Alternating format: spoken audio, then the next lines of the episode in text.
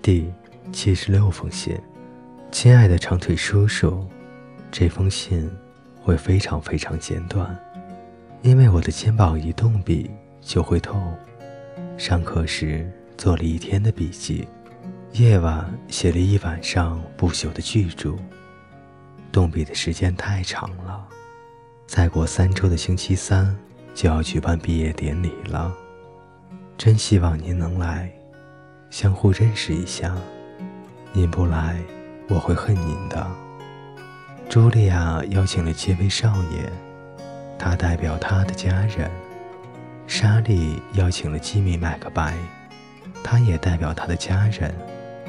我该邀请谁呢？只有您和里皮太太，而我不想邀请他，请您来吧。您的作家写字写的手都疼了。朱棣，五月十七日。第七十七封信。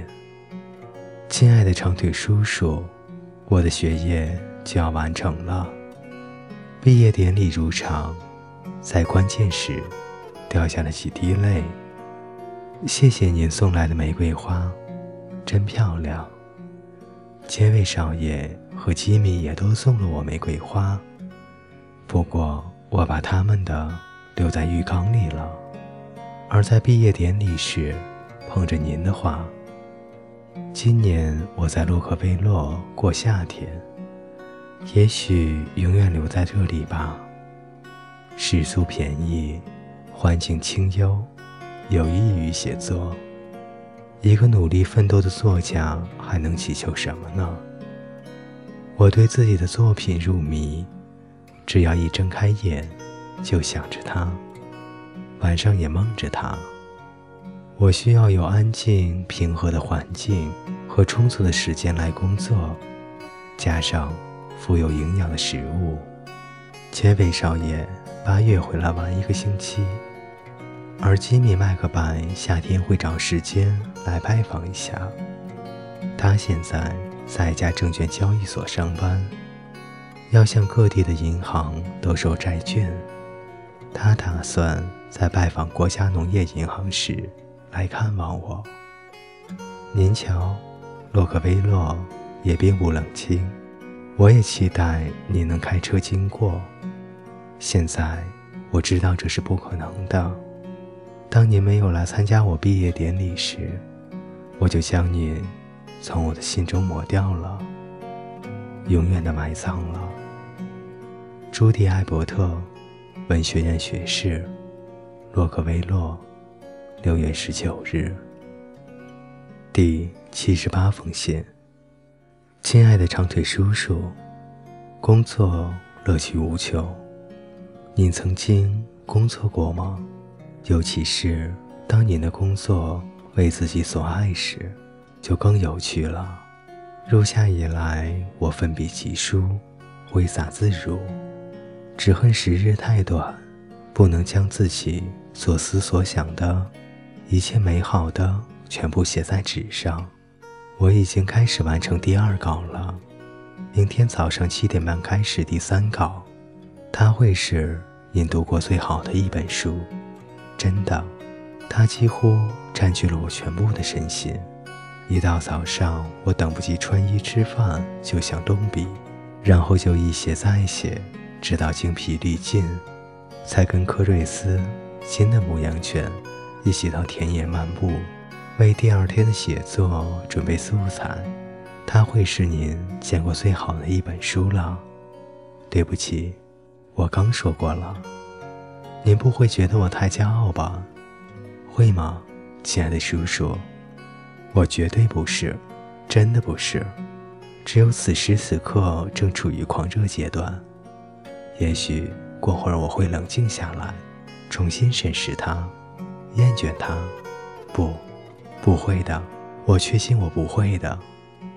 这回我写了本真正像样的书，您等着读吧。谈点什么别的吧，我还没有告诉您，阿玛萨和加利五月份结婚了，他们依然在这里做工。在我看来，结婚后人都会变的。以前阿玛萨腿上沾满了泥，或把烟灰弄在地板上时，家里不过是笑笑而已。现在却是破口大骂。他也不再卷发了。阿玛萨向来喜欢把地毯打扫干净和搬运木材，现在叫他干就嘟囔个不停。领带也很邋遢，以前常喜欢用鲜红色和紫色的，而现在不是黑的，就是棕的。我决定不结婚了，人一结婚就会走下坡路。农村没有什么新闻，牲口都很健壮，猪也很肥，牛群似乎心满意足，鸡下了不少的蛋。詹姆士·麦克白先生上星期来访，晚餐吃鸡肉和冰淇淋，他两样都很喜欢。见到他，我很高兴。他使我意识到外面世界的存在。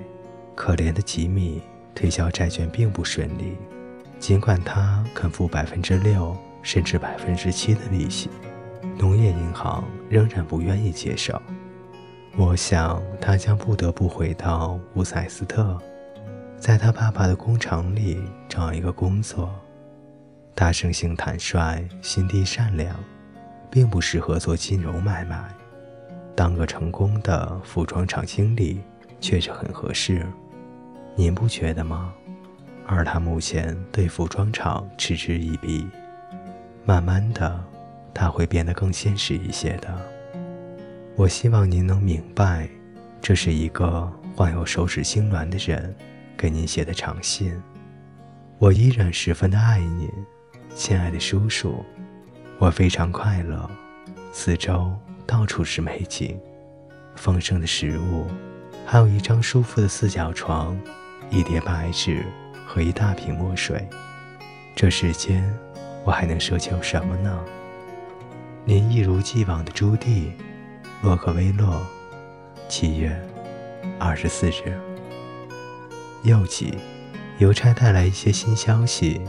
街尾少爷下星期五到，住一个星期。这是件令人高兴的事。只不过我的写作又受影响了。街尾少爷可不好伺候。